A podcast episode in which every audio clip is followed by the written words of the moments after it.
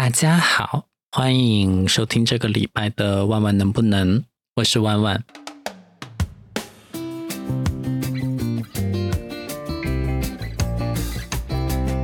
嗯，如你所见，我现在就还在成都。我上一集播客不是讲了我找了一个在三亚的工作吗？然后那一个录音就是录的有点太早，我应该是。在发布之前两个星期，我就把它录完了。结果呢，到现在就是完全跟不上时事的变化。因为疫情以来的这两年，就会多很多临时的突发的状况。你也可以把它称为开盲盒。但反正现在盲盒就是开到了三亚，就是我之前面试上公司在的地方。所以我之前获得的工作邀约现在也被推迟了，这给我一个心得体会，就是凡事真的不能 说太早，凡事不能说太早。你看我两个星期以前录的音，到现在，虽然我现在是有惊无险的拿到了 offer，但是我也不能走。可能大家还不知道我是一个什么样的人，很多。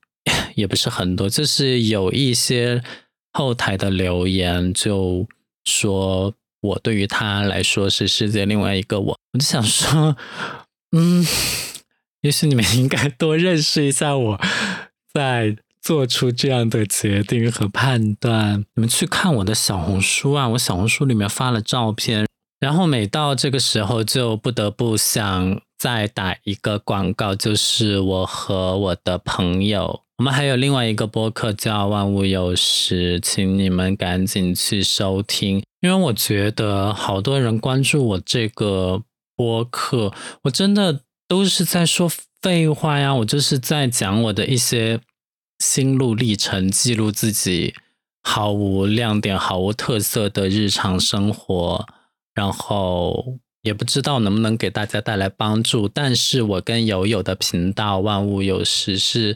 真的有一些很认真的话题在聊的，所以我觉得那个频道对大家更有帮助吧。因为我们不仅聊了自己对人生做的一些选择，然后也聊了过去感情中发生的事情。我们甚至聊了堕胎和整容，也聊了我们的家庭。就我觉得聊的每一个话题都比我自己在这边碎碎念来的更有价值。可是为什么就？为什么就没有人 收听呢？和我这个播客基本上是同时间建立，然后也播出了十集的样子，然后就是没有人听，真的可能最后要做成一个宝藏播客，就是很有价值和内容，但是就鲜为人知的一种感觉。希望大家都去听《万物有时》，我也不是说。大家在问问能不能得不到任何东西，因为我觉得两边的定位是不一样的。如果你喜欢一些轻松的唠叨，或者说我的一些个人感悟能够给你带来一些启发，我觉得你留在这边陪着我也挺好。但是因为我是真的有一些比较偏严肃的话题在讨论，我不希望。大家就是错过这么好的东西，所以我在这边也做一个推荐啊，真的很不容易，创业维艰。然后说回我最近这两个星期发生的一些事情，呃，从最近的开始吧，就是我的背这两天真的是莫名其妙开始痛。第一天它就是痛到我只要是站着，我都是不能久站的那种感觉，我可能。站三十秒、一分钟，我就觉得我必须要坐下来，躺靠着一个东西，然后或者躺着，我才比较舒服一点。然后第二天、第三天，我就想了一个办法，我把之前用来按摩那个脖子的一个小的一个按摩仪放在背上，让它一直在那边按，然后感觉稍微好了一点。然后今天已经是第三天还是第四天了，他居然都还在那边痛。我想说他。难道要一直痛下去吗？我要把这个痛带进坟墓吗？啊，真的好可怕！我真的很担心自己的身体出现什么状况，因为我医保卡里也没有什么钱。然后也没有什么现金。我虽然给自己买了一些重疾险、医疗险，但总有要自费的部分。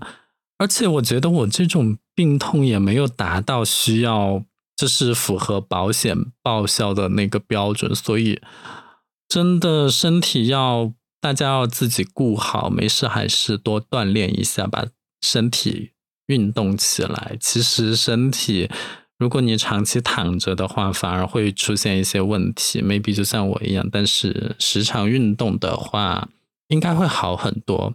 我今年是没有怎么运动了，但是去年的这个时候我是有在坚持锻炼的，然后那一段时间的身材感觉也会好一些。然后第二个事情就是万物有时，因为也录了十集嘛，今天星期五，它是周五更新，然后我和友友就商议说这个频道。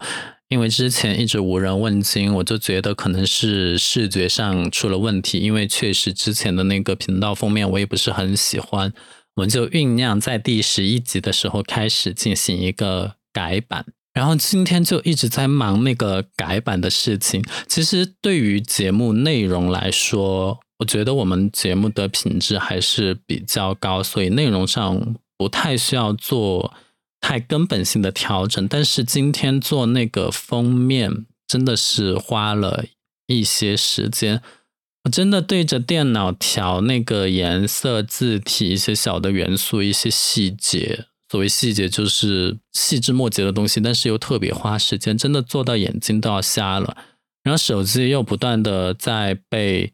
就是成都市一直在发信息跟你说，今天高温，我们红色警报，大家要注意防暑。然后又说大家空调不要开到低于二十六度，不然电网不太行，就是遭不住，遭不住，这也太方言了吧啊！然后就各种被短信轰炸，我就说我在家里其实还没有那么热，因为呃虽然。不太至于非要吹空调，但是如果关掉窗户只开电风扇的话也行。但是我真的做到头眼昏花，头眼昏花是什么？反正就做到真的眼睛看着一切都开始模糊。我就跟友友说不行，我要去阳台上看一看绿色的树。让我在阳台待了三十秒钟，我真的觉得 待不下去。怎么可以这么热啊？成都真的不要这么热好吗？其实现在成都也就三十七度，但是我想说，因为我最近一段时间我都在关注天气，我真的发现三亚非常的凉爽，怪不得这次三亚疫情之前有那么多人在三亚游玩，因为人家就是去避暑的。你看现在三亚才二十八度，但是成都三十七度，上海三十六度，我想说有事吗？为什么三亚那么凉快？而且包括前几天。在成都也是什么三十七八度的时候，三亚只有三十一二度啊！这就是海风的威力吗？就是可以把温度吹得那么的低？Or 其实南海现在有台风？I don't know，but 我看三亚未来一周都是二十七到三十一度，真的很适合避暑。不过，呃，因为我是四川这边，基本上就从来没有过台风。所以我对呃海南的天气也不太知情，但如果三亚这两天正在刮台风的话，我希望嗯在三亚的小伙伴能够注意自己的人身安全。但是我觉得你们应该都很有经验了，所以不用太担心什么。好像是没有台风的，因为如果有台风，应该会有天气预警在这个天气的。App 上，但是现在就是没有。你看别人没有台风也这么凉快，真的三亚真是我的福地。我现在就希望三亚的疫情赶紧过去，虽然现在每天确诊一千多，但是我也希望赶紧过去，这样我就可以去我的新公司入职，真真正正的当一个岛民，然后再接下来过一个温暖的冬天，然后春节把我妈接过去过春节。如意算盘真是打得啪啪响，唉，然后说起这份工作，真的是也不是完全的一帆风顺或者怎么样。这个所谓的不那么的一帆风顺，主要是指的是我心理上面的一个转变。讲真，之前在等 offer 的时候，还是有一点心乱如麻，因为我上一集录音的时候，我还没有真正的拿到 offer，但是。我录完音过了两天之后，那个 HR 就跟我讲说 offer 下来了，我都还记得那那一天是八月一号，也就是星期一。然后我们约定的入职时间就是八月八号，就是下个星期一，因为那家公司只能星期一入职，所以中间就要等一个星期。那等的那一个星期呢？呃，对于我一个要从外地过去工作的人来说呢，我本人是觉得有点赶，所以我各方面都准备的比较紧张，然后我心里也。其实我也仅仅是觉得时间有点紧，但是当时觉得就还好，然后我就在网上迅速的下单买了一些箱子和一些泡沫，就是我要寄一些东西的话，这些是非常必备的包装材料。然后我也在按公司的规定去准备健康证和一些健康检查之类的东西。其实那个健康检查就还好，因为它只是要求检查乙肝。呃，其实乙肝的这个检查在我们国家大多数行业是被禁止在入职的时候要求做这个检查的，因为为了保护患者的隐私。但是在有一些特殊的行业是可以检查的，比如说食品餐饮行业，或者说是像。酒旅行业这些要面对客人来服务的这一些是比较需要做这些检查的。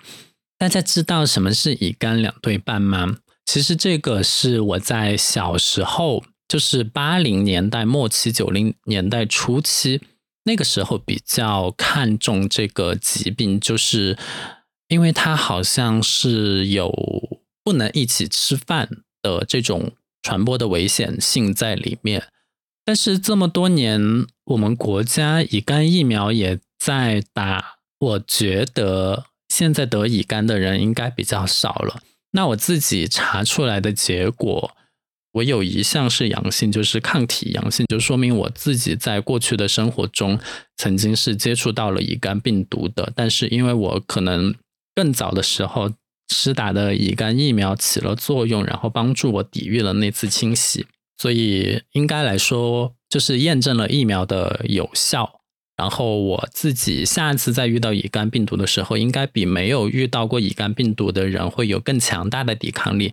那在乙肝这个指标之外，我的新公司还要求另外一个证件，就是健康证啊。健康证这个东西真的是比较繁琐。就是它是医院办不了的一个证件，因为它是疾控中心来管理的。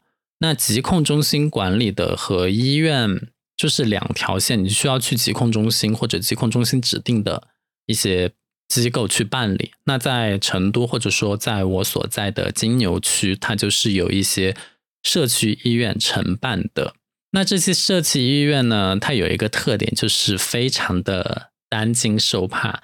只要有疫情，他就立刻停办健康证。那在七月底八月初的时候，成都就是有疫情，然后我就是在这个时候我就办不了健康证。那我没有办法，我就只有把我上一家酒店的一个健康证拿出来，我就问对方，我说我用之前的健康证可不可以？但是对方就告诉我说，你的健康证的有效期必须要大于六个月才行。那我刚好就没有大于六个月，我就只有五个多月，因为我是年初办的，现在已经是八月份了。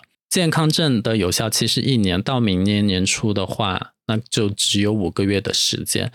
那我就说成都这边就停办，然后他就说停办的话，你就必须要办理了，你才能够办入职手续和入住我们的宿舍。那我就说好，我尊重你们的决定，因为我自己觉得。官方规定，健康证只需要在过期前一个月再更新就可以了。你规定半年，我虽然觉得不是特别的理解，但是我尊重你们的规定，所以我可以提前去三亚办。那当天就是八月四号，八月四号发生了什么事？三亚决定在那一天进行全域禁止管理，我就拨打电话去三亚的那个公司指定办健康证的医院，我就问他。你们那边现在可不可以办健康证？因为我就怕担心跟成都的这些社区医院一样，就是一遇到疫情就停办，然后真的那个医院就告诉我他们停办了。然后我就想说，我没有健康证，我入职不了这个工作了，怎么办？我成都办不了，三亚也办不了。我就说，你们那边可不可以通融一下？因为我成都这边有疫情，办不了。我的健康证还有五个月，三亚现在也办不了。我是否可以先过去入职，然后等到可以办的时候，我再及时的更新？因为我觉得五个月的这句话没有跟他说，但是我自己心里想的是。五个月的时间也应该还是可以的，即使你要应付一些检查，我相信也没有什么问题。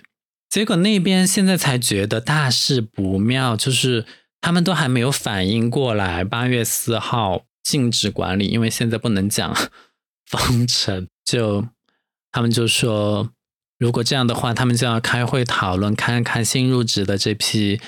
呃，人员是该怎么处理？然后到了八月四号办完，就告诉我说，现在就是暂停入职，所有的人就要等到八月底或者九月初再入职。我真的当时心里大松一口气。为什么？我不是说我不爱上班，是因为我在八月一号收到 offer，到八月四号他告诉我。入职推迟的这几天里，我的下一任老板加了我的微信，然后他瞬间发给我九个关于度假区的资料，让我熟记，说入职后一周要进行考试，然后考试的形式就是一个 media tour，要用中英文双语的形式来向大家介绍。这个度假区的一些特色或者亮点，或者一些概览性的情况，一般情况下，这个都是不用太担心的。关键是这个度假区实在是太大了，它有八个业态，酒店只是它其中的一部分，它还有什么水上世界、水族馆。会展中心，然后还有演艺零售，哎，反正各种。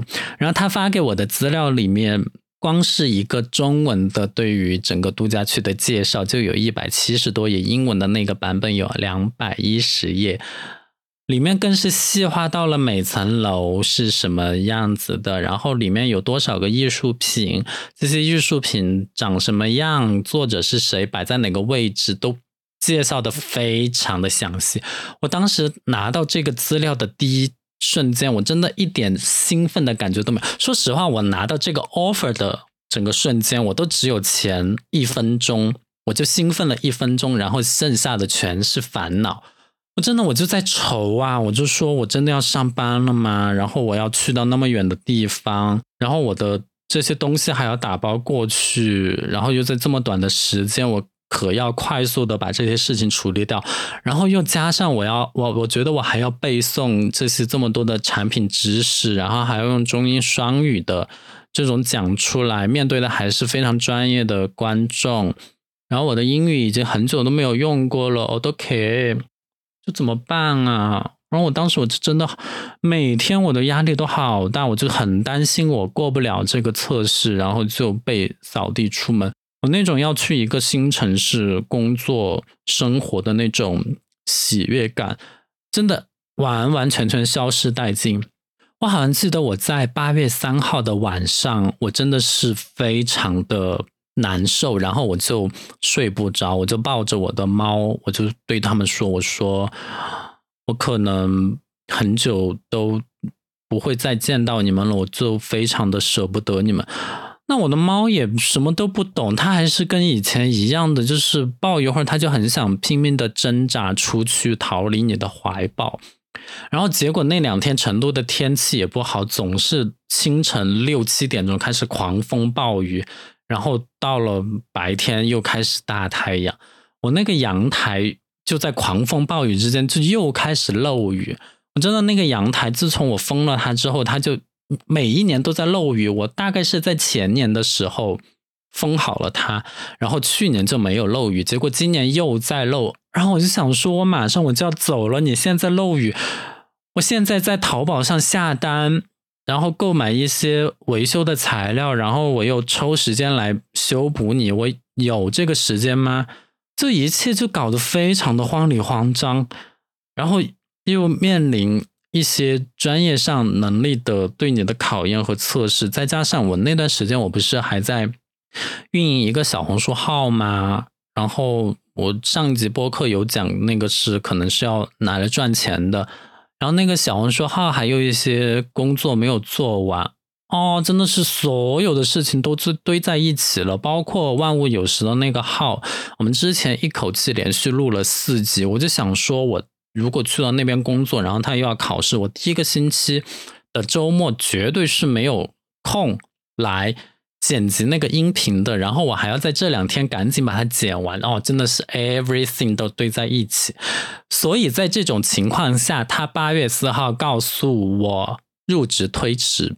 我真的是感到无比的由衷的开心，无比的由衷的开心和高兴，我这简直舒了一口气，就觉得哇塞，我的身上的重任因为时间的延长，就感觉轻松了呢，我就不用很快的去面对这些重担。当然，我觉得这个开心 也有点不合时宜，因为。毕竟是建立在三亚日趋严重的疫情上面，所以这个是要讲清楚的。我之所以我感到开心，完全是因为我不用再面对这些压力，然后我有时间去准备我要离开成都的这一系列的准备工作，以及我有时间去修补我那个阳台，真的是天天都在烂，嗯，再不修就不行了。然后我妈其实也不会修，找外面的人来修也不靠谱。然后我有更多的时间跟我的猫咪相处，我仅仅是因为这个来开心，我不是幸灾乐祸，这个必须要很严肃的讲清楚。事实上，我这两天看到三亚每天新增一千多，我真的是其实还是有一点揪心的，以及我会比较担心我自己的工作入职会不会受到影响，所以在这个层面上，我和三亚是站在一起的。那既然入职被延迟到八月底，我就觉得我真的是有非常多的时间来把我现在的一系列要完成但是没有完成的工作都一个一个的解决。比如说，我昨天和前天我都把那个阳台又仔仔细细、认认真真的补了一遍。我跟你们讲哦，真的。装修或者说后期封阳台，千万不要找熟人。像这些问题出来之后，你都不好意思去骂他的，你都不好意思跟他讲说你的手艺有问题。而且当时我觉得我把他当熟人，他可是没有很把我当熟人呢，做的真的是非常的粗心。就是下面的那个接缝的地方，一下雨就漏水，然后还跟我讲说这个不打紧的。啊，我真的觉得，真的不要找熟人，什么都不要找熟人，熟人就是非常不好撕逼，然后如果一旦要撕逼，就非常的难看。那说到这里，我就最近也有两个关于熟人的问题。万物有时就不说了，我跟友友认识了二十多年，我们有一些冲突，真的是非常的正常。像这次我们频道的改版，真的是有很多意见。的一个碰撞，但是呢，好在就是我跟友友也比较了解对方的性格，而且我们也做到了一个基本的尊重。基本上他自己的一个想法，比如说他要用紫色作为一个背景色，虽然我觉得紫色太暗沉了，我自己是偏小清新的那种，以及对文案的一个设定，我都是依从他的意见，但是。我提出来的一些意见，他也能接受，所以我们两个的合作呢，啊，虽然也有一些觉得啊，为什么一个人做岂不是更简单？但是呢，我其实还是非常需要他，因为他在节目的选题和一些方向性的指导上给了非常大的帮助。我觉得他也 离不开我呀，因为，嗯。因为他非常忙，然后如果他还要自己剪辑的话，我就觉得这个事情太超过了，而且我剪的也还挺好的，对吧？就是不能夸自己，夸自己最容易得意忘形。然后第二点就是之前在做的那个小红书，这个星期就是没有再做了。嗯，这个比较复杂的问题，我在想要不要讲。总之就是呃。不是我自己的账号，是在帮别人出谋划策。但是我逐渐觉得对方的要求越来越多，以及偏离到正常的方向，以及在一次分歧中，嗯，对方说出了一些我看起来比较激烈的话，所以我就觉得 是不必在这些地方把真心话讲出来了。所以就没有必要再进行下去。那我自己呢？其实现在成年这么久了，也知道千万不要在和人发生争执和冲突的时候，说出一些让自己或者以后看起来会后悔的话。就是只要我想到我跟这个人今后还要接触、还要交往的话，我讲话都绝对不会。把那些很过分的话讲出来，因为没有必要，这是长期关系的一种考虑，千万不要逞一时口舌之快，然后讲出一些让双方都很后悔的话。我也是最近几年才有的这个感悟，本来人和人的关系就是阶段性的，我只要问心无愧就好了。然后这段时间，我觉得还有一个要专门拿出来说的话，就是我有点。觉得我跟我妈的关系在改善，就是我之前真的很不喜欢跟她住在一起。然后得知我要走了之后，我妈就专门从都江堰到成都来。都江堰就是在成都附近的一个卫星城市，我出生的地方，也是我长大的地方。那我妈呢，就是从都江堰专门过来看我，因为她觉得我要走了嘛。虽然她自己其实还是很支持我去三亚那边工作，但是。时间不多，她还是希望多跟我住几天。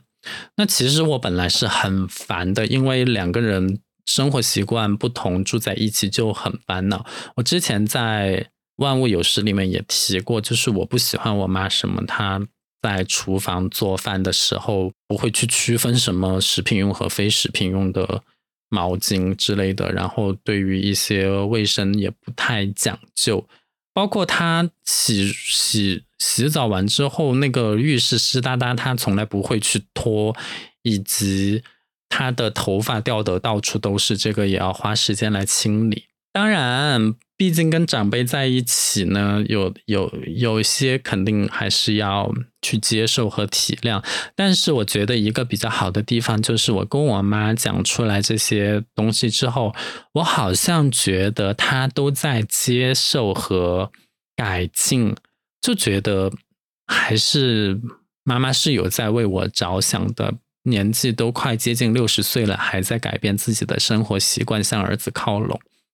然后呢，我就有一天晚上，我就其实就是八，其实就是八月三号那天晚上，我抱着我猫不肯放手的那个晚上，我就想说，我都要走了。然后我跟我妈还是每天在家里都没有出去逛过一次街。然后四号那天，虽然我一早就得知了 offer 就是入职推迟的消息，但是我还是跟我妈讲说，我说我们一起出去逛一下街吧。然后那天不是刚好是疯狂星期四吗？那我就跟我妈去吃肯德基，就是我故意点了一百多块的肯德基，然后跟我妈在那边津津有味的吃。其实疯狂星期四只是一个噱头，因为我们去的时间已经非常晚了，晚上大概八点钟，因为他的车子星期四限号，必须要晚上八点钟之后开出去才可以。然后那个时候呢，肯德基的那些就是特价菜品基本上都卖完了。其实我们是。点的是一堆正价的东西，然后在疯狂星期四的这一天去吃。我当时我就真的有一种童年小时候的感觉，和和家人一起吃一个快餐品牌。啊，当然我们聊的聊聊天的内容和小时候真的差太多了，但是就是还是很 enjoy 跟妈妈在一起的这些时候。然后我也嗯，我们一起买了一个东西。就是一个他用来唱 K 的话筒。现在中国的厂商真的是非常的厉害哦，像那个呃，因为我妈喜欢唱歌嘛，她就一直在说有没有机会可以在家里唱卡拉 OK。那刚好呢，厂商就推出一种产品形态，就是它既是一个话筒。但是它同时又是个音响，你说出来的话直接就从那个话筒里面释放出来，还给你加了 KTV 里面的混响混音的那种效果。就你说一个喂，它就放出来就是喂喂喂喂喂。然后你就可以在家里唱 K 了。你连上手机蓝牙或者电视机的蓝牙，你就可以唱 K，就是在一些 App 里面。然后那天那个话筒，虽然买的时候我妈一直讲说：“哎，算了，不要买。”但是买回来之后，她真的是非常的开心的。然后就在家里抱着那个话筒唱了一个小时，唱到自己必须要喝水。就就唱一些她喜欢的，无论是老歌还是她自己被抖音影响了之后唱的那些，我自己觉得很低质感的音乐，但是她喜欢，那就没有办法。所以这些嗯，家庭中的乐趣，我觉得还挺好的。不过 我妈知道我那个入职推迟之后，她又赶紧回都江堰了，因为她觉得在成都这边她没有朋友，她自己在这边可能不是有。都江堰那么的开心啊，whatever，我也去尊重她。那现在呢，嗯，基本上我这两个星期就是发生了这么多，既有心情上的高低起伏，也有涉及我人生重大转变的一些事情，然后有合作上的冲突分开，也有一些很显著的进展。我接下来就是要认真的学习产品知识，然后。去三亚经验那边的所有人，因为人家如果 说你一个重点大学毕业的研究生，这个产品知识你都背不了，你是怎么读书的？哦，那个真的就是丢脸丢大了啊！其实我是很害怕被扫地出门的，我真的好害怕过不了试用期啊，而且又是顶着这个所谓的。高学历的光环，我自己真的不觉得研究生有什么。我有的时候就是被这些学历啊所束缚了。在过去五个月没有工作的时候，我真的无数次我想去星巴克端盘子，然后去优衣库折衣服，然后我就是被我自己所谓的这种学历束缚住，然后就说。你为什么要去跟别人在校兼职的学生争？为什么要去跟别人？就是因为那个劳动的门槛太低了，他不太需要太多脑力上的劳动，而且我这样的一个人，那不是最适合我的地方。但是有的时候，我就是想去挣一个零钱啊！哎呀，我真的觉得。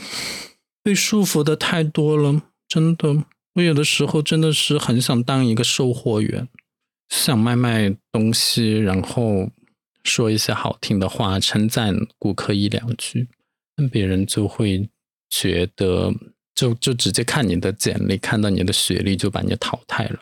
淘汰不仅仅是淘汰低学历，高学历也会淘汰，因为它的筛选是上下。都要筛选，它只要中间的那个地方。哎呀，但这个又是另外一个话题了。我我今天已经说太多了，我待会儿我剪的也很麻烦。所以这个就是我这两个星期的一些故事啦。喜欢我的话，你可以在节目频道下面留言，然后你也可以去关注我的小红书。甚至如果你听不够的话，点我的名字进去，还有一个万物有时的播客，里面已经更新了十多集了，是一个比较偏严肃、偏深度的一系列的对话和访谈。不仅仅是像我这样发牢骚的，所以谢谢你的支持。希望我的播客可以给你一个好心情，让你觉得，哎，世界上真的有另外一个我呢，嘿嘿，真的还蛮妙的哈。如果世界上真的有另外一个我，我应该还挺喜欢他的。嗯，谢谢大家，拜拜，我们下个星期再见。